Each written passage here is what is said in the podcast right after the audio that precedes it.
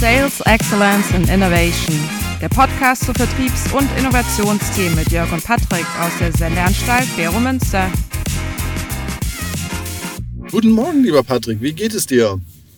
Guten Morgen, ich habe schon fast einen Sitzen, also noch nicht ganz, aber wir hatten heute eben ein wunderbares äh, Geburtstagsjubiläum eines Büroteilungspartners. Äh, das ist die Salebox und die feiert ihr 16-jähriges Firmenjubiläum und da die Kollegen ja wirklich eine gute Laune haben, feiern sie auch den 16. Und dementsprechend gab es äh, die spanische Variante von Sekt und Champagner. Also dementsprechend sehr, sehr gut. Das klingt ja mal nicht verkehrt. Ich muss auch sagen, von meiner Seite, vielleicht hörst du es, ich bin mal nicht erkältet. Also das ist wirklich so ein Podcast, wo ich mich sehr drauf... Ich sag dir, ich sag dir, unser Podcast über das Gesundheitswesen hat dich so ernüchtert. Wahrscheinlich. Dass die Viren und Bakterien gesagt haben, ja, vielleicht doch nicht das System gelangen. Genau. Nein, war ein guter übrigens. Genau, nee, fand ich auch. So, heute habe ich ein Thema mitgebracht, äh, was ja immer so ein bisschen vergessen wird. Und äh, zwar das Thema Relational View, Kooperationsmanagement, Partnermanagement. Und das würde ich gerne mit dir heute mal besprechen, weil viele gehen ja immer nur noch von ihrer Firma aus oder wie sie das verbessern. Aber das Ganze mal auch äh, auf das Thema Kooperation bzw. Kooperationsmanagement übertragen, würde ich einfach gerne mal einen kleinen Schwenk machen mit dir. Gerne, gerne. Cool. Deswegen, du hast gerade gemerkt, ich habe ja eigentlich schon über Kooperationspartner gesprochen, ja. weil ich noch nie ein anderes Büro hatte, als mir ein Kooperationsbüro zu leisten. Mhm. Und das habe ich nicht gemacht, nur äh, um einfach coole Menschen um mich herum zu haben, sondern es ist natürlich auch ökonomisch äh, sinnvoll. Ja. Aber man kann eben auch inspiriert werden. Also ich bin ein Riesenfan von Partner oder Kooperationen, wenn sie eben auch eine starke Value Proposition haben mhm. und eben nicht nur, man schließt einen Vertrag ab, der nicht gelebt wird. Mhm. Aber fangen wir mal wieder mit dem Urschleim an. Äh, woher kommt denn das Ganze? Weil ich habe ja beim äh, Professor Dr. Südo als Hilfskraft gearbeitet an der Freien Universität äh, Berlin und er war ja der große Gott oder ist der große Gott des Netzwerkens. Und da bin ich auf diesen Relationship View gestoßen. Und zwar der baut auf dem Competence-Based View auf, wo er sagt, es geht um Wissen in der Organisation als das, die zentrale Größe um Wettbewerbsvorteile zu generieren, erfolgreich zu sein. Also erst gab es ja den Resource-Based View, wo man sagt, es geht um die Ressourcen, also die Maschinen. Dann kam, baute der Kompetenz-Based View darauf auf, um das Thema Maschinen und Wissen. Und dann später kam so 1997 der Relational View, genau, der Relational View heraus. Und der hat vor allem auf das Thema Partnerschaften und Beziehungen abgestellt.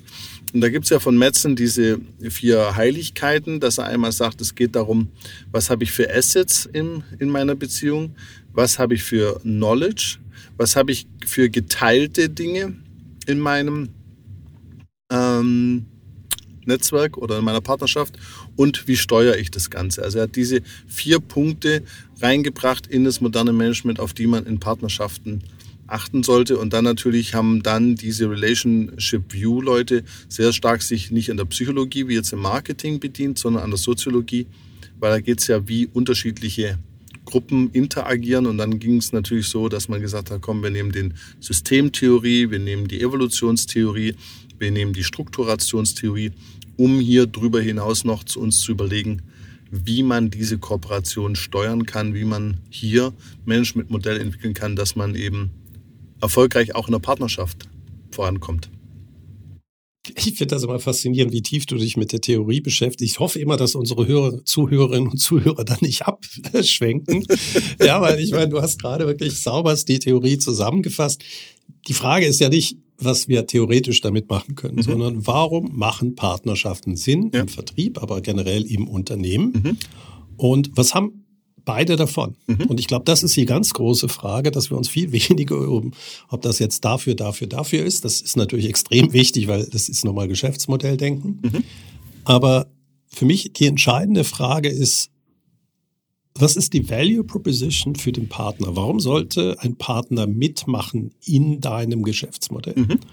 Und wir haben ja gerade das, die Diskussion von TikTok.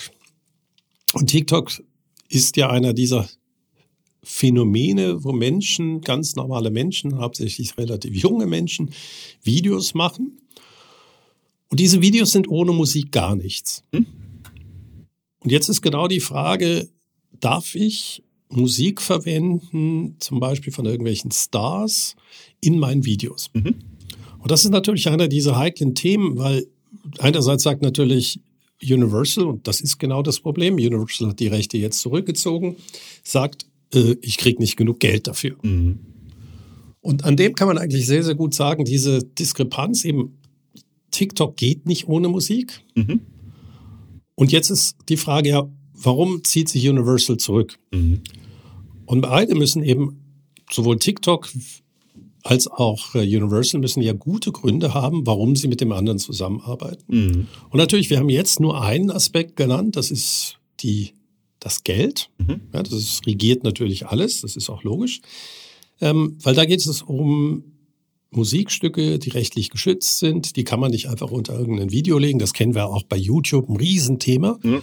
Und TikTok hatte das super bisher gemacht, dass man eben das ganze Rechte-Management nicht über den Ersteller des Videos hat laufen lassen, weil ich werde nicht mit Universal irgendwie aushandeln können für mein sinnloses drei-Minuten-Video, Hm. äh, was ich da zu zahlen hätte. Nein, vergiss das mal. Ich meine, versuch gut. mal legal, versuch mal legal in so einen Podcast einen Jingle reinzunehmen, wo du von Puff Daddy irgendwie Beats verwenden würdest. Das Verrückte, Patrick, da ich ja Filmproduktion studiert habe, wüsste ich sogar, wie das geht. Und ich habe das sogar zweimal machen Wochen müssen. spät- Wochen genau, später. Wochen später, Und genau. da wird noch unterteilt, wo die Rechte liegen, nämlich beim Komponisten und beim Verlag. Und dann kannst du, wenn du noch Pech hast, sogar noch den Komponisten anfragen. Dann hat der Verlag nur eingeschränkte Rechte.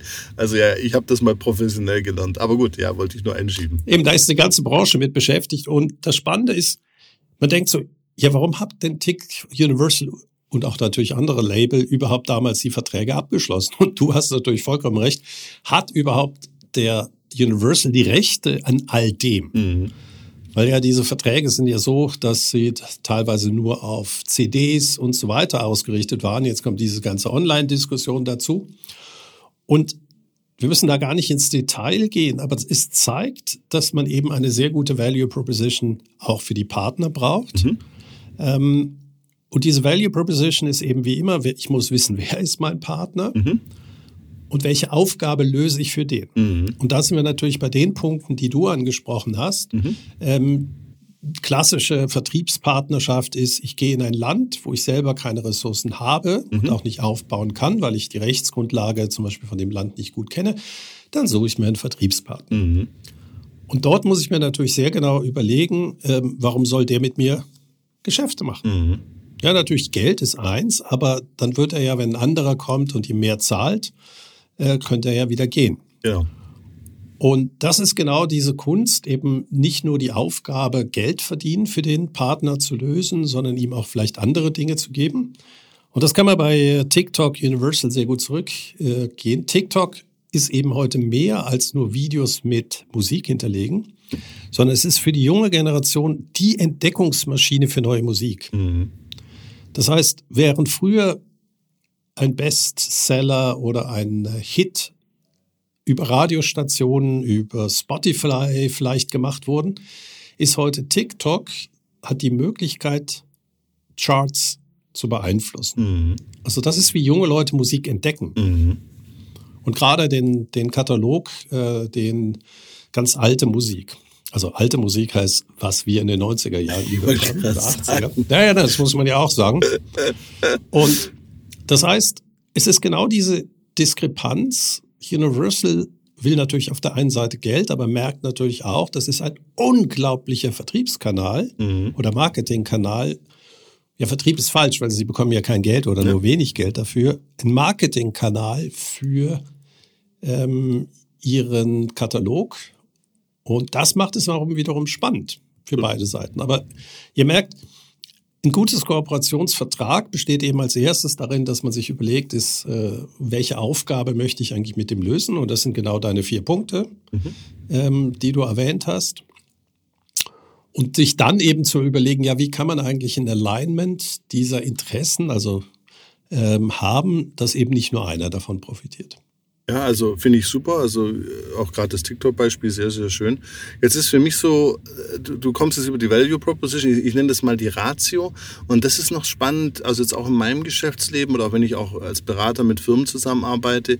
Die Ratio, finde ich, hast du noch schnell entdeckt, beziehungsweise hast du gesehen, es gibt ja auch diese schönen Beispiele mit Amazon, äh, wo die Exklusivität äh, des Vertriebs war und dann, der, ich glaube, Toys R Us war es, gesagt hat, wenn wir nicht exklusiv gehen, dann gehen wir hier. Dann sind sie gegangen und haben danach fast nichts mehr verkauft. Ähm, also da gibt's ja schöne Beispiele.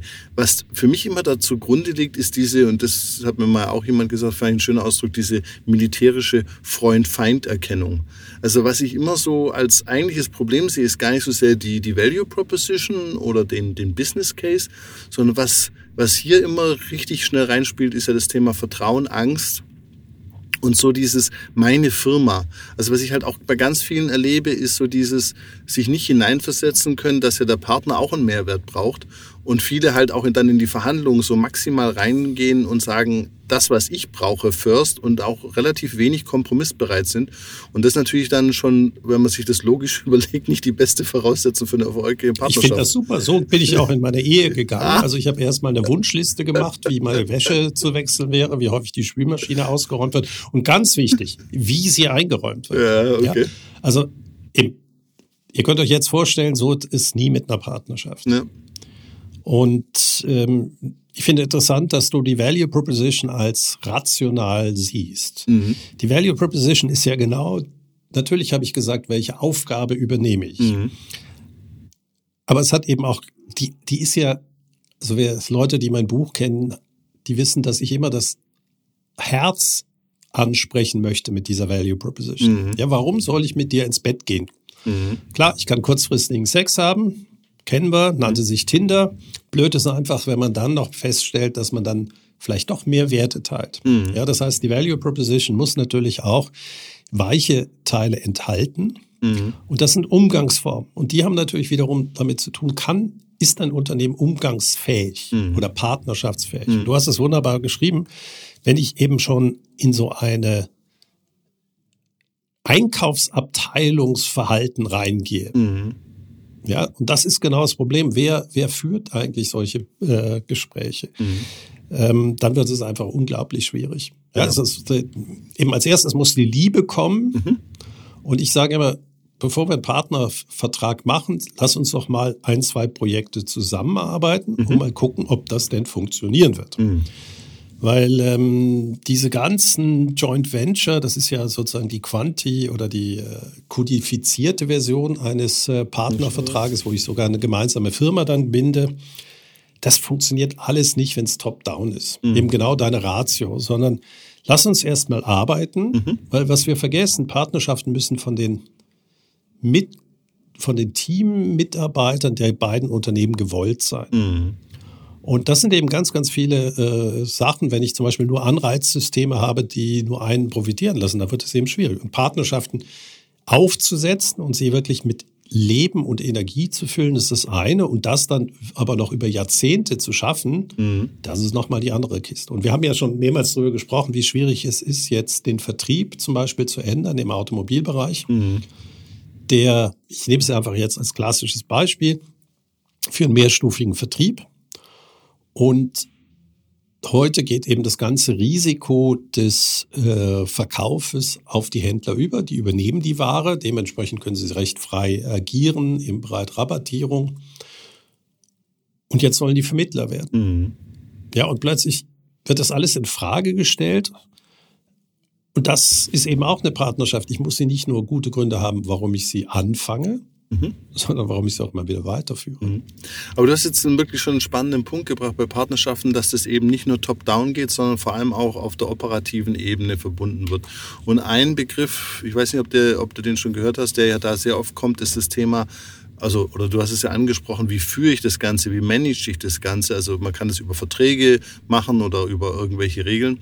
Aber ein Instrument, was ja sehr, sehr betont wird in dieser ganzen Forschung, ist ja das Thema Boundary Spanner.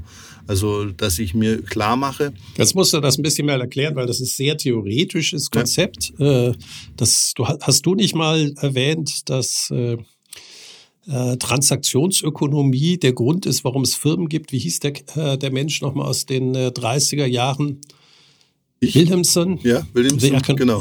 Ja, genau, das ist ja Boundaries. Genau. Eben, das ist ja immer die Frage, was mache ich in meiner Firma und was mache ich außerhalb. Und da kommt der Begriff Boundaries, also die Grenzen nach außen. Und die Frage ist ökonomisch, warum rechnet sich das, es nicht selber zu machen und dem anderen eine Marge zu geben? Genau.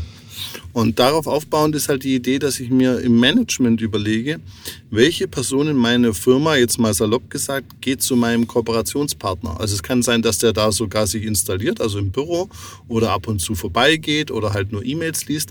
Aber dass ich mir gerade, weil du das angesprochen hast, auf der operativen Ebene genau überlegen muss, wie ist der Mekano, dass man zusammenarbeitet, beziehungsweise auch in die andere Firma oder den Partner dann in dem Fall involviert ist. Und das ist etwas, was ich meistens in der Praxis selten erlebe. Das heißt, auf, auf Top-Ebene werden Verträge gemacht, werden Regeln aufgesetzt, Ziele definiert, wie so eine Partnerschaft funktioniert. Sag mal, das, das mittlere Management und die Operations sind da auch dabei. Aber was dann ganz oft fehlt, ist dann eben auf der operativen Ebene, und das hast du ja angesprochen, dass diese beiden Teams auch oder mehrere Teams auch Lust haben, überhaupt zusammenzuarbeiten. Wie ist der Mekano, dass wir uns da unten austauschen im Alltag und vor allem halt dann auch so Sachen wie, du darfst ja äh, Firmengeheimnisse, du hast gesagt, Incentive ist ein Thema. Wir haben aber auch oftmals rechtliche Sachen oder Ängste, dass man da irgendwas teilt mit jemand und dann Ärger kriegt und das dann so in, als, als Gefühl, also gar nicht als Realität, dass da da 20 Mitarbeiter vorher verklagt worden sind, sondern immer so ein bisschen das Gefühl, wenn ich jetzt mit irgendjemand rede, der außerhalb von meiner Firma da, äh, da sitzt im Meeting, dann könnte ich ja Ärger bekommen. Und das finde ich noch sehr, sehr spannend, wenn man das so im Alltag auch immer wieder mal erlebt. Ja, oder umgekehrt. Man kann ja mal Beispiele bringen, wo diese vollkommene Integration eigentlich stattfindet. Mhm.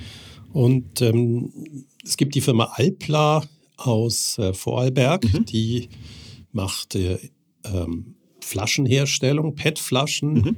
Sie macht äh, Intrusion Blowing, also das sind die Shampoo-Flaschen. Mhm. Und Intrusion Blowing, Patrick, ich bin wieder so fasziniert von deinem Wissen. Intrusion Ach, Blowing. noch schlimmer. Ich habe, also ich, ich muss jetzt zu meiner Schande gestehen, dass ich jetzt neben dem Thema der Kühlschmiermittel Ja. jetzt eine weitere Firma aus der Schweiz gefunden habe, die macht das für Wälzlager. Hm. Weil Wälzlagerschmierung as a Service ähm, ist eben auch ein großes Thema.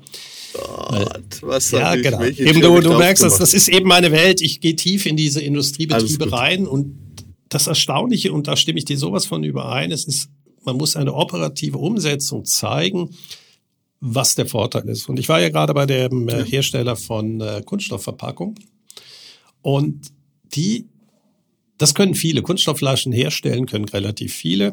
Ähm, die Ökonomie der Kunststoffflasche ist aber so, dass es sich nicht lohnt, diese herzustellen und dann leer zum Kunden zu fahren und dort sie auffüllen zu lassen. Ja, weil das ist absurd. Ja, man wird ja nur Luft durch die Gegend fahren. Ja. Und dementsprechend war immer die Frage, ja, wo, wo wird die Flasche hergestellt? Also wo wird sie geblasen? Und häufig ist es so, dass dann eben der Maschinenbauer äh, eine Anlage hinstellt und dann müssen die Kosmetikfirmen diese Anlage betreiben. Und da merkst du schon, da ist überhaupt kein Know-how da. Mhm.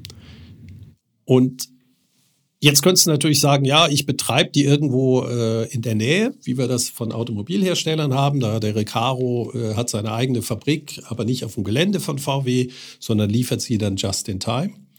Und was die einfach gesagt haben, ja, vielleicht sollten meine Mitarbeiterinnen und Mitarbeiter diese Maschine in der Fabrik meiner Kunden betreiben. Mhm. Also Factory in the Factory Mhm. ist dort zum absoluten Erfolg geworden und in deren Geschäftsmodell eigentlich einer der Innovationen, nämlich äh, dieses Partnerschaft nicht irgendwie sehen, sondern dieses Lieferantenbeziehung, die immer noch natürlich herrscht, auf einen anderen Level stellen. Und die Mitarbeiter laufen wirklich mit äh, äh, ja, der Firmenuniform von Alpla durch die Werke. Mhm. Und da ist natürlich ein riesen Datenaustausch, weil der beste Weg ist sogar, wenn es komplett integriert ist. Mhm. Ja, das heißt, die geblasene Flasche äh, geht direkt äh, in die Abfüllung.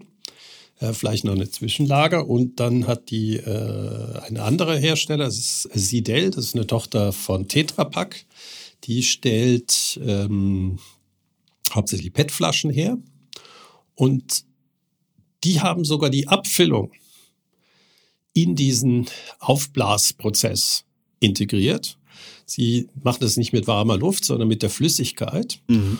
Und das ist ökonomisch einfach ein Riesenfortschritt.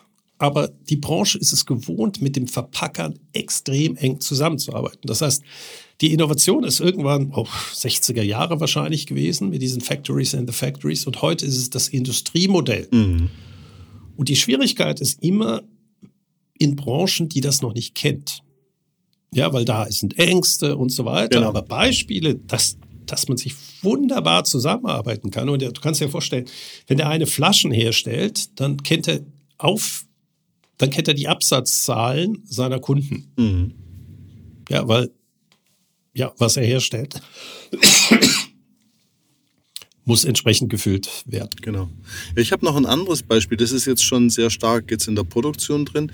Ich habe mal eine äh, Studentin von einer Schweizer Eisenbahnfirma. Liebe Grüße, Jenny. Und die hatte das Problem, dass sie europaweit das verkaufen musste, ihre Tickets. Und die konnten natürlich nicht in jedem Land äh, Kundenbefragungen durchführen, also so in ganz Europa, weil es ja richtig Geld kostet. Aber die haben äh, durch zahlreiche Partner verkauft, also Reisebüros, äh, Plattformen, lokale Plattformen und desgleichen. Und die hat dann auch mal in ihrer Masterarbeit äh, versucht herauszufinden, wie sie Datenpartnerschaften machen kann. Das heißt, dass ihnen die einzelnen Anbieter in den jeweiligen Märkten ihre Befragungen, Kundendaten zum Thema Reisebahn oder sogar noch eine Frage oder zwei in deren Fragebogen einbauen, welches Potenzial das hat. Und was kam raus? Ich weiß gar nicht mehr, wie viele Länder das waren, 20, 25, äh, für die sie da verantwortlich war. Und ich sag mal, 80 Prozent haben dann mitgemacht und haben dann Daten geschert in so einer Partnerschaft, weil auch hier das Verständnis dann auf einmal da war, hey, es geht uns ja beiden besser, wenn wir da mehr verkaufen. Und das fand ich einer der faszinierendsten Masterarbeiten, was gar nicht jetzt schon so richtig in die Produktion ist. Ich finde, da kriegt man noch relativ schnell raus, ist mit den Flaschen auch das eine Herausforderung, möchte ich gar nicht kleinstellen. Aber gerade so beim Thema Datenmanagement, da gehen ja, da, da, da, da sind ja so viele Urängste anscheinend in den Menschen drin. Das fand ich noch spannend, dass auch da sehr, sehr viel möglich ist. Es ist spannend. Also du hast natürlich auch lokale Monopole erwähnt. Mhm. Also eine Eisenbahngesellschaft, äh, die konkurrenziert jetzt nicht direkt, äh, äh also die SNBS oder die Franzosen mit, den, mit der SBB. Ja. Da ist nicht direkter Wettbewerb. Klar, gewisse Strecken könnten ausgeschrieben werden. Aber die haben eigentlich ja schon immer Kooperationsgremien gehabt. Mhm. Das beginnt schon bei den Normen, was eine, äh, eine Breite einer. Nee, nee, aber Achtung, nee, nee, aber nicht und mit anderen Eisenbahnanbietern, sondern wirklich mit ganz anderen Anbietern in den jeweiligen, also Tourismusanbietern, also Reise, größere Reisebüroketten, also oh. solche Sachen, das meinte ich. Und die haben schon Wettbewerb, weil die können ihre Kunden auf die, auf die Bahnreise schicken oder auf eine Bootstrip oder mit dem Bus irgendwie das Land karren. Also, und das fand ich halt so spannend, ne? Ja, das ist wirklich spannend. Ich hätte natürlich als datengetriebener Mensch gesagt, wie häufig wird welche Reise gesucht bei äh, Google, diese Verbindung. Mhm. Ist natürlich jetzt noch nicht so weit in dem Buchungsprozess, dass man jede Suche gleich auch als äh, wirklich Nachfrage oder Bedarf äh, titulieren kann. Aber dann wäre es eben interessant, wie häufig klickt denn bei Google einer drauf? Ähm, Auto, Zug und so weiter, weil das Spannende ist ja nicht nur der ausgedrückte äh, Bedarf, sondern wie viele Leute fahren denn äh, mit dem Auto und ich könnte sie abgreifen. Mhm. Äh, weil Flugzeugverbindungen und so, da bekäme ich ja die Daten irgendwann ähm, über Flughäfen und so weiter. Aber äh, ja, sehr schönes Beispiel. Ja. Aber jetzt so aus deiner Geschäftsmodellwelt und Innovationswelt, wie siehst du das mit den Partnerschaften? Jetzt ist natürlich eine sehr generische Frage. Am Anfang steht ja immer der Kunde, der Nutzen, die Value Proposition. Wie schnell geht denn das aus deiner Erfahrung in Richtung Partnerschaften? Oder ist es heute, würdest du sogar sagen, die meisten Firmen sollten schon, also 80 Prozent aller Value Proposition sollten eigentlich heute auch partnergetrieben sein? Kann man da so eine Aussage machen? Oder? Nein, kann man, kann ich, du weißt, ich lasse mich extrem äh, ungern auf so 80 Prozent festlegen.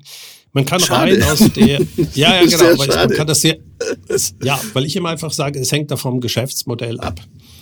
Ähm, und die Frage ist ja, wann ist es ein Lieferant und wann ist es ein Partner und mhm. wann ist es eine partnerschaftliche Lieferantenbeziehung? Das sind ja auch so äh, Abgrenzungsfragen. Ja.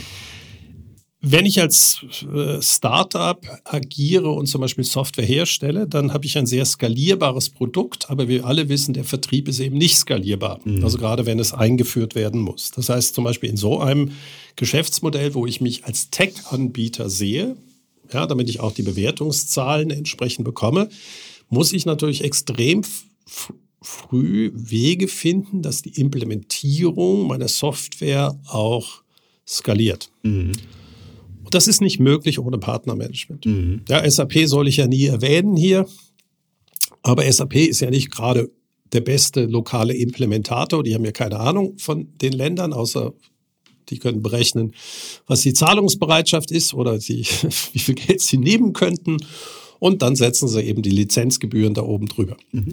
Aber um dann all diese Firmen, die sie mit ihrer Software erreichen wollen, die Prozesse äh, auf die Software anzupassen und oder umgekehrt, brauchst ein Netzwerk. Mhm. Und die haben andere Economics. Mhm.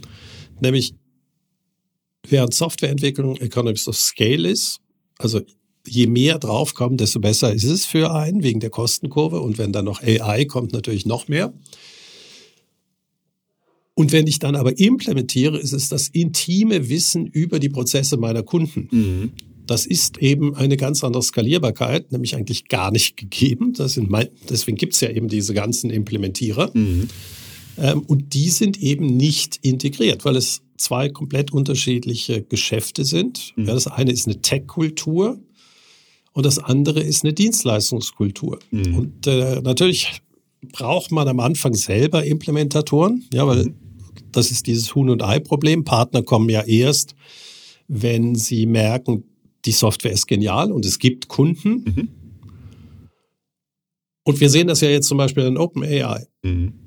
OpenAI kann Technik, aber hat gesagt, okay, eigentlich beherrsche ich nur das klassische Spiel, äh, Kreditkarte, Premium äh, und dann Freemium Premium Versionen zu machen. Mhm. Ja, das gab natürlich ein paar Milliarden schon, ja, wahrscheinlich Umsatz.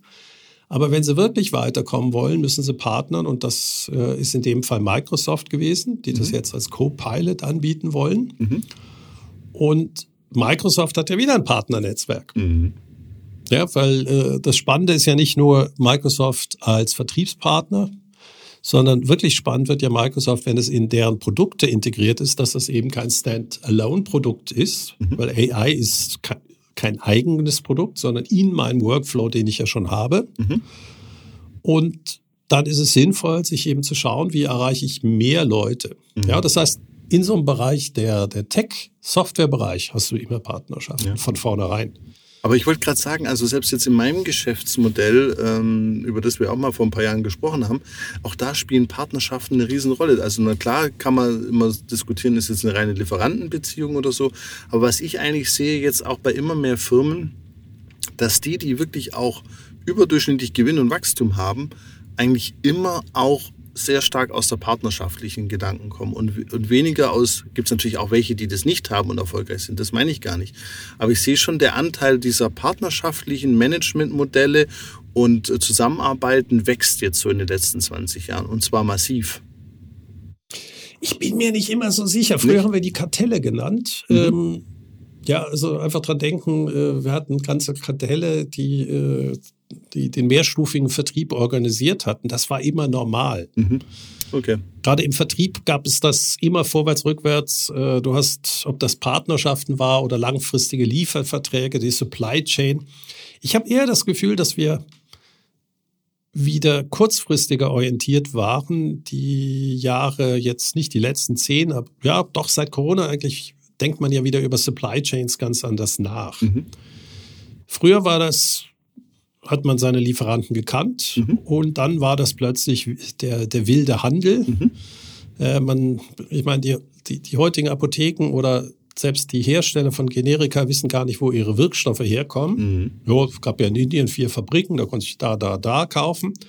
Und dann stellten sie fest, dass in Krisenzeiten diese kurzfristige Lieferantenoptimierung gar nicht funktioniert nee. hat. Und äh, eben, ja, das ist wirklich, das ist ja eigentlich das kleine Einmaleins des strategischen Managements, sich eben zu überlegen, wer hat eigentlich die Macht in einer Industriestruktur? Mhm. Und wenn man nach Porter geht, ist die Macht der Lieferanten ja auch fundamental. Und wenn ich dann eben nur noch drei Hersteller für Antibiotika habe, ja, dann muss ich mich dann nicht wundern, dass ich nicht beliefert werde. Ja, und dann habe ich die Strategie, ich mache eine Partnerschaft. Da ist immer die Frage, hält die auch in Krisen? Mhm. Ja, weil ein Vertrag ist einfach. Oder baue ich mir eben noch Optionen auf, dass eben mehrere Leute mich beliefern könnten. Ja, und das alles, wenn wir über diese Supply Chain reden, ist das natürlich für die Firmen, die dann hinten oder äh, downstream und äh, in der ganzen Wertschöpfungskette sind, äh, ist das ja nichts anderes, wieder seine Kunden näher an sich heranzubringen. Mhm. Das sehe ich absolut. Und wie gesagt, das kann man sicher jetzt auch schwer in Prozenten ausdrücken so. Aber was ich schon sehe, wenn ich jetzt so mit Firmen spreche, weil viele Märkte sind ja schon relativ Red Oceans, wenn, wenn man da reingeht, vieles ist ja auch so im Dienstleistungsbereich, so was an Innovationen kommt. Und da ist eigentlich immer relativ schnell, dass man nicht mit einer reinen Lieferanten-Zuliefererbeziehung arbeiten kann oder muss oder soll, sondern viele immer auch relativ schnell versuchen, das über eine tiefere Partnerschaft. Da kann man überlegen, 50 Shades of Grey, ne, ist das jetzt, wo ist das ganz genau abgegrenzt? Aber ich merke da eigentlich schon, dass das immer mehr kommt, weil da kommen wir zum nächsten Thema. Für mich ist es. Aber eben die Frage, was bist du? Also wir haben, haben wir jetzt eine Partnerschaft oder bist du mein Therapeut? Ähm, Umsatz haben wir noch nie gemeinsam gemacht. Nicht, ne? Genau. Aber und trotzdem ist das einer der wichtigsten Beziehungen, die ich äh, habe mhm. in unserem Gespräch. Ja, du weißt das, wir hatten ja unsere wunderbare Session. Ja manchmal ist es eben auch auf einer nicht kommerziellen Ebene wichtig, einen Austausch zu haben. Aber früher waren, hatten wir ganz, ganz viele Mechanismen, ähm, so mit Handelskammern, da hat man mal miteinander gesprochen. Ähm, wir haben ganz, ganz, ganz viel Kooperation zum Beispiel äh, in der Ausbildung in der Schweiz oder in Deutschland. Die duale Ausbildung bedeutet ja nicht, dass das nur in der Firma ausgebildet wird, sondern da gibt es ganze Organisationen, die sich kümmern darum, welche Berufsbilder gibt es eigentlich in der Zukunft. Mhm. Und das ist natürlich immer schon eine Art kooperativ äh, äh, Weg gewesen. Denkt dran, die, der Erfolg der deutschen Industrie basierte darauf, dass Gewerkschaften und Arbeitgeber zusammen an einem Strick gezogen haben. Ja. Was jetzt natürlich wiederum dazu führt, dass wir uns nicht verändern können, weil ja alle so im Teig drin hängen, dass wieder keine Veränderungen sind. Aber der Mensch ist ja nicht glücklich, wenn er alleine durch die Welt läuft und jeden bekämpfen will, sondern deswegen haben wir ja zufällig das Pärchen erfunden. Hat natürlich biologisch auch für die Fortpflanzung unserer äh, der Menschenrasse etwas äh, einen Nutzen. Aber scheinbar haben wir ein Grundbedürfnis, auch auf Beziehungsebene mit Menschen eben nicht nur einen rein kommerziellen Umgang zu pflegen. Genau. Aber ich komme jetzt nochmal auch äh, auf das Thema Steuerung zurück, weil, wie gesagt, ich sehe, dass, dass immer mehr Firmen da reingehen oder sich des, dessen auch mehr bewusst werden. Wobei oftmals ist es halt immer noch so, dass man so Partnerschaften gar nicht systematisch anschaut. Aber was für mich da ist, und da lehne ich mich, da bin ich ein großer Freund von Giddens aus der Strukturationstheorie, auch aus den 70er Jahren, der so drei Dimensionen, Regeln, Macht und Kommunikation, wie so ein System gesteuert werden kann. Und das Spannende ist, und das ist, schließt so ein bisschen in deine Frage, was machen wir eigentlich, was für eine Partnerschaft äh, haben wir hier? Also Macht, die habe natürlich ich, weil ich das Passwort hier von der App setze. Insofern. Habe ich auch. Also, okay, also die, die Macht. Nein, du hast die Macht, weil du die Arbeit hast. Genau. Das ist, äh, genau. Du bist nämlich der Nette, der sich für die Organisation, das Schneiden äh, und so weiter genau. zuständig genau. fühlt. Äh, merci dafür. Gerne. Und also man könnte es unter Macht oder Regeln packen. Aber was halt in der Partnerschaft so wichtig wird, ist das Thema Kommunikation. Und da sind wir halt Sachen, du kannst halt in der Partnerschaft nicht alles regeln. Du kannst auch in der Partnerschaft nicht konstant mit Macht spielen, sondern das ganz Wichtige ist ja, und das sagt ja auch jeder Paartherapeut eben, das Thema Kommunikation. Und hier kommen wir natürlich zum, äh, zu einem Bereich, wo... Das ist wie Kultur. Ja. Kommunikation ist noch weicher, weil du kannst ja auch einen Militärton haben. Ich glaube, die Werte, die hinter der Kommunikation Kommunikation ist, wie gehe ich miteinander um. Ähm, Transparenz und all solche Sachen äh, sind vielleicht nicht ganz unwichtig. Nee, und das ist, das ist der witzige Punkt. Das, natürlich spielt das auch eine Rolle, was du und die Werte. Worum es eigentlich äh, ihm ging, ist, dass man das systematisch und professionell betreibt im Sinne von, ich informiere jede Woche. Ich informiere die richtigen Stakeholder. Ich kommuniziere so, dass es auch jeder versteht. Also hier geht es wirklich um das handwerkliche Umsetzen und das ist auch das, was ich in der Praxis sehe. Die Leute können es handwerklich nicht. Also wir sind wieder nicht in dem Kulturwerte-Thema, sondern in dem Kompetenzthema, weil in der Firma, da schicke ich ein Newsletter, habe ich so ein Portal, da guckt der Mitarbeiter eh nicht rein und das ist auch relativ wurscht, weil in der Kaffeeküche spricht sich das irgendwie schon mal rum, dass jetzt gerade vier Mitarbeiter äh, entlassen werden. Aber wenn ich in der Partnerschaft arbeite, ist es ja so, dass ein paar Personen involviert sind, also so vielleicht fünf Firmen, äh, fünf Mitarbeiter bei mir, fünf Mitarbeiter beim Partner. Aber der ganze Rest, der da dran hängt, der kriegt ja Sachen vielleicht doch nicht so schnell mit oder viel, viel zu spät. Und deshalb wird da Kommunikation als Handwerk so viel wichtiger zwischen beiden. Ja, es ist, ich, also eben, ich bin nicht ein Fan, dass das alles Kommunikation ist, sondern es ist das Gesamte, was ich mhm. miteinander mache. Und ich meine, wir haben die Firma Geberit ja auch genügend besprochen. Mhm. Die hat ja ihre Vertriebspartner, die Sanitärinstallateure. Da wird nicht nur kommuniziert, sondern da wird, wie hat Watzlawick gesagt, äh, man kann nicht nicht kommunizieren. Ja. Und die benutzen eigentlich alles zur Kommunikation. Ähm, zum Beispiel, äh, sie haben jetzt ein neues äh, Rohr äh, entwickelt. Und da ist natürlich die Frage, wie werden jetzt die Handwerker ausgebildet für diese Technologie? Und das Spannende ist, wenn man sich damit beschäftigt, Sie machen natürlich viel aus dieser Partnerschaftsbereich äh, heraus. Mhm. Aber dann wiederum auffällig, dass irgendwelche Sanitärinstallateure auch ein Sendungsbewusstsein haben und dann wieder Videos machen für andere Sanitärinstallateure. Das heißt, da geht es wirklich darum, so, ein, so ein, eine Gemeinschaft aufzubauen, die eben sagen, wir können damit mehr erreichen. Mhm. Und das ist natürlich phänomenal, wenn man das als Unternehmen schafft, dass wiederum Partner darüber reden, wie geil eigentlich es ist, diese Partnerschaft, die man vorher hat. Mhm. Aber das ist natürlich tiefst in der, in der Kultur und im Geschäftsmodell, in der Strategie von äh, Geberit verankert, diese Idee Know-how installed. Mhm. Ja, ja, und Sie wissen Sie ja selber, das können Sie gar nicht. Mhm. Ja, ein Rohrhersteller, ein Verbindungshersteller, ein Spülkästen, äh, ein Vorwandinstallationshersteller kann ja nicht installieren. Mhm. Sondern Sie brauchen Installateure, die das auch perfekt einbauen. Mhm. Und das ist tiefst verankert bei beiden Seiten, dass wenn man miteinander ins Bett geht, beide davon profitieren. Mhm. Und eben nicht nur auf der kommerziellen Seite, sondern eben auch, es wird immer weiterentwickelt, es wird, man verdient noch mehr Geld mit weniger Garantiefällen und so weiter und so fort. Das ist also ein kontinuierliches Partnermanagement, wo ich gar, ja, und ich finde das deshalb richtig, weil ich bin ja, oder äh, die Business Model Canvas hat ja ein ganz dickes Feld und die heißt Partner mhm. da drauf. Ja, das ist ja schon in der Canvas drin.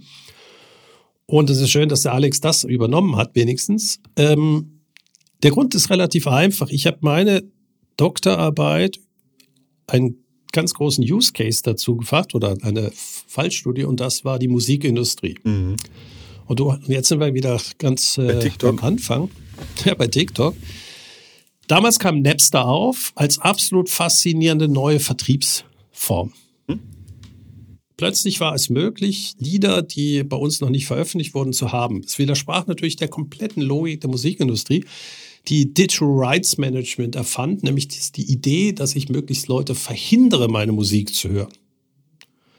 Und Napster hat ein phänomenale Value Proposition für die Hörerinnen und Hörer, kostenlos Musik haben. Ich glaube auch, sie hätten, Menschen wären bereit gewesen, Geld zu zahlen, was dann an die Partner hätte weitergegeben äh, können. Aber die damals waren die Partner nicht bereit zu sagen, wir geben den Distributionskanal auf, mhm. sondern sie wollten es dominieren. Und das ist eigentlich der Niedergang der Branche gewesen, dass sie sich eigentlich ja, eigentlich nie von ihrem Geschäftsmodell getrennt haben, was eben keine Musikindustrie war, wie sie sich immer nennen, sondern sie waren eine Tonträgerindustrie. Mhm. Hauptsache, es war ein physisches Produkt, Platte, Kassette und so weiter. Und irgendwann stellten sie fest, dass eigentlich eine Spotify viel besser ist, eine YouTube viel besser ist. Mhm. Und dann kamen sie mühsam eben auf die Idee. Aber ich erinnere mich eben selber, als ich mal äh, auch eben Musik lizenzieren wollte, vergesst das einfach ja, mal. Das ist ja, das ist die ganze Branche nicht vorgesehen gewesen. Die hat immer mit Großen agiert. Hm. Ja, und jetzt hat sie eben das Problem, dass sie den Zugang zu den Kunden verloren hat. Aber wenn ich dann jetzt gerade auch auf dein, auf dein, ich habe das hier immer vor mir, auf, auf dein Framework schaue, müsste man da nicht sagen, bei Geschäftsstruktur, da sollte man das Wort Lieferanten reintun und Partner sollten wie Kunde in die Value Proposition, wenn man den Gedanken dann zu Ende denkt? Die Value Proposition wie du sie gerade formuliert hast, habe ich auch äh, in meiner ursprünglichen äh, Funktion so gehabt, aber nicht als Partner. Ich habe einfach nur geschrieben, die Value Proposition muss auch, also ich habe gesagt, äh, im Kunden mhm. und dann stand unten Nutzen, aber auch muss ein Nutzen für die ähm, Partner entwickelt werden. Ja, aber Partner ist eben etwas, einerseits sind sie Teil deiner Struktur, weil mhm. sie müssen Aufgaben übernehmen. Mhm. Ähm, Andererseits äh, zahlen sie dich aber auch nicht dafür. Also es ist, Partner sind so ein Twitter mhm. und deswegen macht es es eben auch so schwer, mhm. dieses Netzwerken zu formalisieren. Ähm, ich meine, denk dran, wir beide arbeiten an Universitäten. Mhm. So richtig partnerschaftlich fühle ich mich da jetzt nicht behandelt. Du nicht? Okay. Ja, ich möchte auch nicht auf das Vorgespräch äh, kommen. Nein. Das Faszinierende, vertraglich ist es keine Partnerschaft. Nee. Vertraglich ist es, dass ich jedes Jahr. Zulieferer. Ich bin Zulieferer, der jedes Jahr gekündigt werden kann. Ja. Wenn ich krank werde, ist es mein Risiko. Genau. Und wenn der Professor, der mich irgendwann mal reingeholt hat, pensioniert wird, kommt der nächste und haut dich vielleicht raus. Ja. Und trotzdem habe ich natürlich mit meinen Studenten einen partnerschaftlichen Umgang. Mhm. Und die sorgen dafür, dass ich natürlich da drin bleibe. Mhm. Oder eben auch nicht, je nachdem, ähm, wie, wie es dann kommt. Das heißt, diese, diese Linie zwischen austauschbare Lieferantenressource und Kern Zulieferer, der auch einen Teil eben von der Value Proposition für die Kunden ausmacht, ist natürlich auch gegeben. Also ich habe jetzt gerade. Aber darf ich da kurz, äh, sorry, dass ich dich unterbreche, aber nochmal das Spotify-Beispiel jetzt an der Fachhochschule. Weil das ist ja genau auch die Frage, wer sind wir als Fachhochschulen? Und wie du es natürlich sagst, in aktuell äh, kann man das doch empfinden, dass man da äh, Leibeigener ist, beziehungsweise einfach eine transaktionale ökonomische Beziehung hat, die jederzeit auflösbar ist. Leibeigener oder transaktionale emotionale Beziehung. Ja. Genau. Aber wenn man sich jetzt überlegt, es geht jetzt um das Thema Digitalisierung. Und ich habe ja schon, da bist du ja nicht dabei, aber ich habe schon einen oder anderen Dozent, der sagt, also auf dem Computer unterrichten und ohne Flipchart, das geht nicht. Also man muss immer im Raum äh, Kleberchen an die Wand kleben, weil das ist viel, viel besser, als wenn man nur auf dem Computer arbeitet. Und jetzt ist natürlich die Frage die, wie bei Spotify, da kommt jetzt digitales Lernen auf uns zu und wir haben ja alle wieder keine Antwort auf das Thema. Und jetzt ist natürlich die Sache die, ich kann meine Dozenten einfach so als Transaktionsopfer betrachten oder ich könnte natürlich hingehen und sagen, ich fange jetzt schon an, in die zu investieren mit Schulungen, mit, ähm, mit Diskussionen, mit Konzepten, wie wir hier schrittweise die digitale Transformation aktiv äh, gestalten. Und wenn ich dann als Hochschule oder auch als, als, als Center, ich spreche jetzt meine, in meiner Rolle, ich habe ja 60 äh, Männer und Frauen da unter Waffen, wenn ich in die so viel rein investiere, dann habe ich natürlich auch ein ureigenes Interesse, dass die bleiben. Und ich weiß auch auf dem Arbeitsmarkt, wenn da einer geht, müsste ich im nächsten Jahr wieder so viel investieren, weil die, die woanders wird da gar nichts gemacht. Das heißt, es ist natürlich jetzt ein Sonderfall, aber es ist natürlich immer die Frage auch, wie du mit deinen, mit deinen Opfern da umgehst. Und das meine ich halt. In vielen Firmen wird halt immer sofort wirst du in so eine Lieferantenecke geschoben und gar nicht gesehen, dass wenn du mit einer Partnerperspektive da drauf schaust, so viel mehr möglich ist und beide Seiten ja massiv gewinnen. Nicht zuletzt am Schluss der Kunde. Ne? Es ist ja eben auch schwierig. Also zum Beispiel, ich habe jetzt äh, gerade eben Aufgaben oder die äh, Arbeiten von meinen Studentinnen und Studenten an der äh, HSG äh, korrigiert. Ja. Und es ist faszinierend. Wie schlecht äh, die alle waren. Nee, die arbeiten, ja. Nein, sie hätten ein bisschen mehr Ehrgeiz zeigen können. Aber das, ich mache Spaß, alles gut, alles gut. Das, alles gut. das Spannende war aber was anderes. Ich biete ihnen ja ein Umfeld, was es sonst an der klassischen Universität nicht gibt, mhm. nämlich Freiräume mhm. und keine Vorgaben. Das überfordert natürlich komplett. Total. Und das ist aber auch genau, was Sie schreiben oder gesagt haben. Das hat, der Kurs hat mir am meisten beigebracht, dass die Welt draußen ja nicht während der Universität stattfindet und Praxisorientierung nicht bedeutet, dass ich eine Case Study löse, ja. sondern mir erstmal ein eigenes Problem suchen muss. Ja. Und das ist so schön zu sehen, was ich dort erreicht habe. Und gleichzeitig mit diesem Thema, dass nämlich die Studenten total begeistert sind, habe ich natürlich das Problem, passe ich in diese Strukturen hinein? Mhm. Ja, du kennst ja eine andere Hochschule, ähm, da muss man immer nur machen, was äh, die Studienleitung sagt in gewissen Digitalstudiengängen. Ja. Ähm, man muss hip hip pura immer schreien und ja nicht äh, auf die internen Prozesse hinweisen, die einfach eine Katastrophe sind im Digitalbereich. Ja, und das wird dein, dein Übel genommen. Das heißt, wie viel akzeptierst du eigentlich, dass dein Partner eben nicht nur Friede, Freude, Eierkuchen ist, sondern auch das Produkt für den Endkunden ja weiterentwickelt? Mhm. Ja, und häufig ist es der kleinere Stress, trennst dich lieber von deinem Lieferanten, als hier selber eine Veränderung zu machen.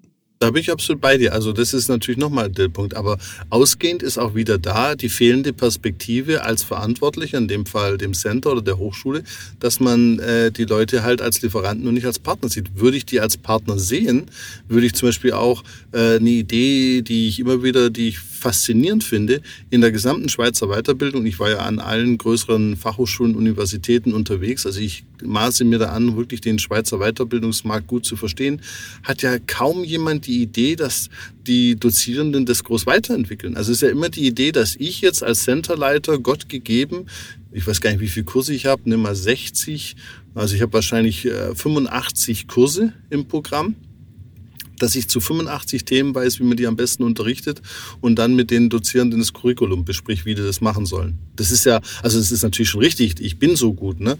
Also ich kann das auch, aber man kann ja auch mal, die, man kann ja diese Annahme oder diesen Glaubenssatz auch mal ganz kritisch in Frage stellen. Ja, nur weil der Typ da vorne steht oder auf der Webseite da grinst, ist der wirklich der Richtige? Kann man das nicht vielmehr auch wieder auf die Leute äh, abgeben? Aber da bin ich bei dir, das Aber macht Angst. Du sprichst natürlich, Digitalisierung führt auch zu einer Machtverschiebung. Genau. Zurzeit ist die, zumindest im deutschsprachigen Bereich, geht es darum, ich gehe an die Hochschule ja. und biete den Kurs. Das ist aber eine sehr, sehr eingeschränkte Sicht, wie die Welt funktioniert. Weil wir haben ja schon längst Reputation aufgebaut, auch ohne die Hochschulen. Ja, das heißt, ähm, eben, nehmen wir so einen Alexander Osterwalder, dem ist es eigentlich herzlich egal, an welcher Hochschule er unterrichtet. Er ist die Marke äh, Business Model Canvas. Ja. Business Model Generation. Und das hat Gary Hamel mir mal so äh, sehr schön, der, der Guru für strategische Management, mal auf einer Panel-Diskussion gesagt. Er stand neben mir und sagte, Who are you? Mhm. Ja, ich meine, ich sitze in Australien neben Gary Hamel, meinem Guru des strategischen ja, Managements. Und dann Moment. fragt mich ja. Gary, was machst du eigentlich hier? Mhm. Was, warum hast du in dieser Riesenkonferenz sitzt neben mir? Ja. Ja, das ist eine vollkommen berechtigte mhm. Frage, weil Fluid Minds kann man nicht kennen. Ja. Und irgendwelche Schweizer Kleinst äh, Fachhochschulen sind jetzt für Gary Hamel auch nicht bekannt. Also ich kann nicht Harvard, äh, MIT, Stanford, Berkeley und so weiter. Ja. Dann sagte ich, Google einfach Business Model Innovation. Mhm das macht er. Ich meine, mein Guru googelt Business Model Innovation mhm. und mein Blog kommt in Australien auf seinem Handy als Nummer eins. Here you go. Und dann sagt er, you're relevant. und das war genau sein Thema, was er damals äh, gemacht hat. Er sagte, das ist ein Riesenproblem und deswegen muss Partnerschaft auch ganz anders gerade in diesem Bildungsumfeld gelebt werden.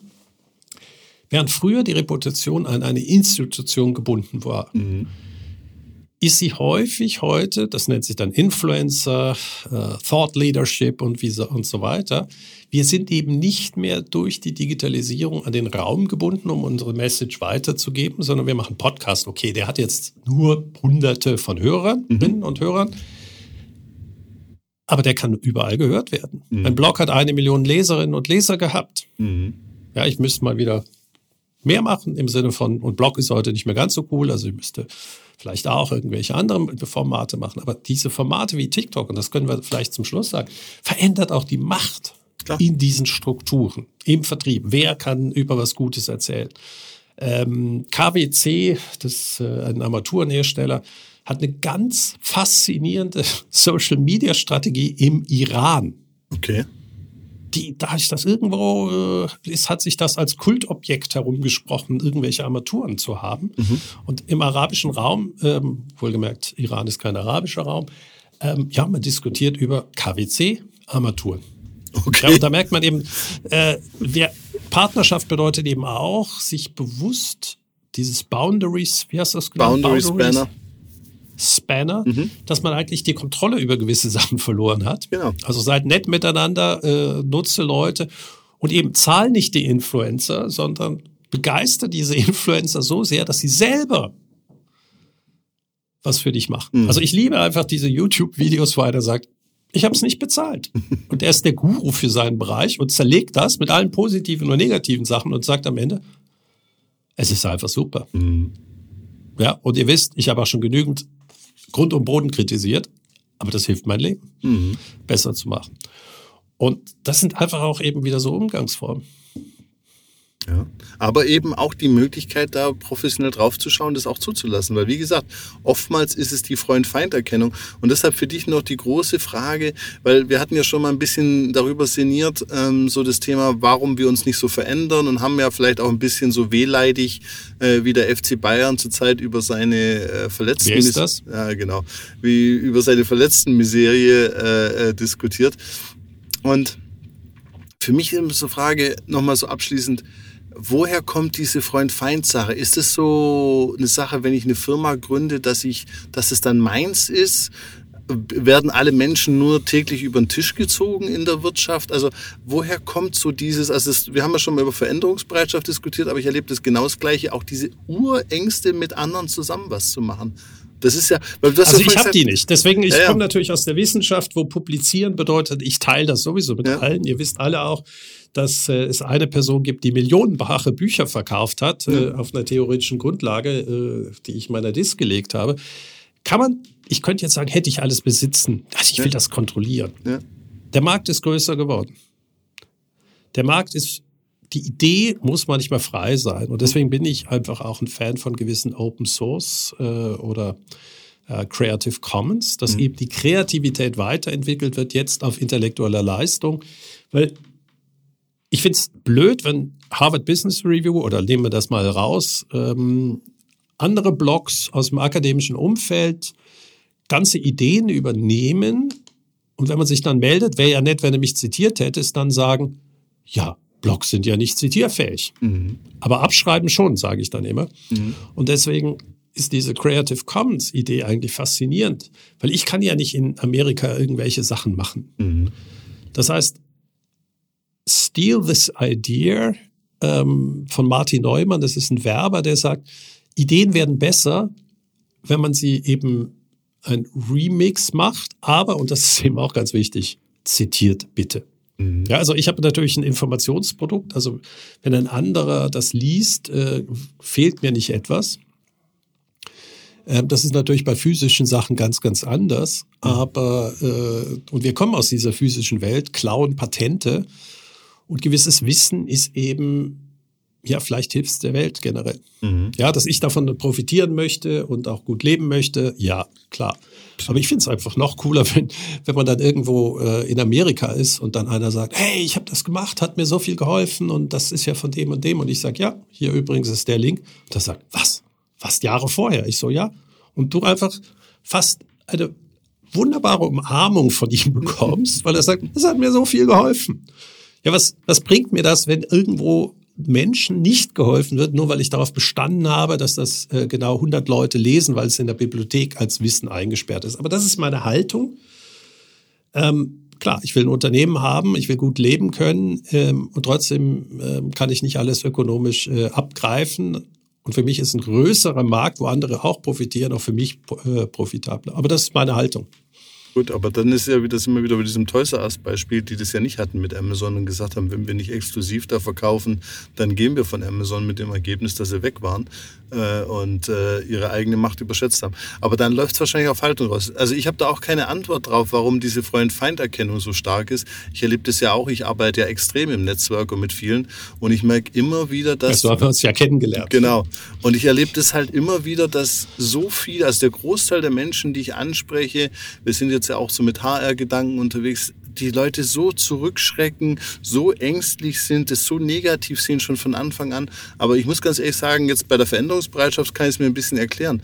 Da frage ich mich immer, was ist in der Kindheit so daneben? Weil die haben ja schon auch, die sind ja in Beziehungen. Also die müssen doch auch lernen. Mein Sandkästchen, das ist mein Sandkasten, ist mein, mein Förmchen. Und ich meine, das wirst du alles kennenlernen. Einer der ersten Dinge, die ja. Kinder scheinbar haben, meins. Okay, also insofern ist, schieben wir es mal auf die frühkindliche genetische Disposition, die uns dann auch im hohen Alter Schulalter, wie soll man sagen, in den Sandkasten zurückversetzt.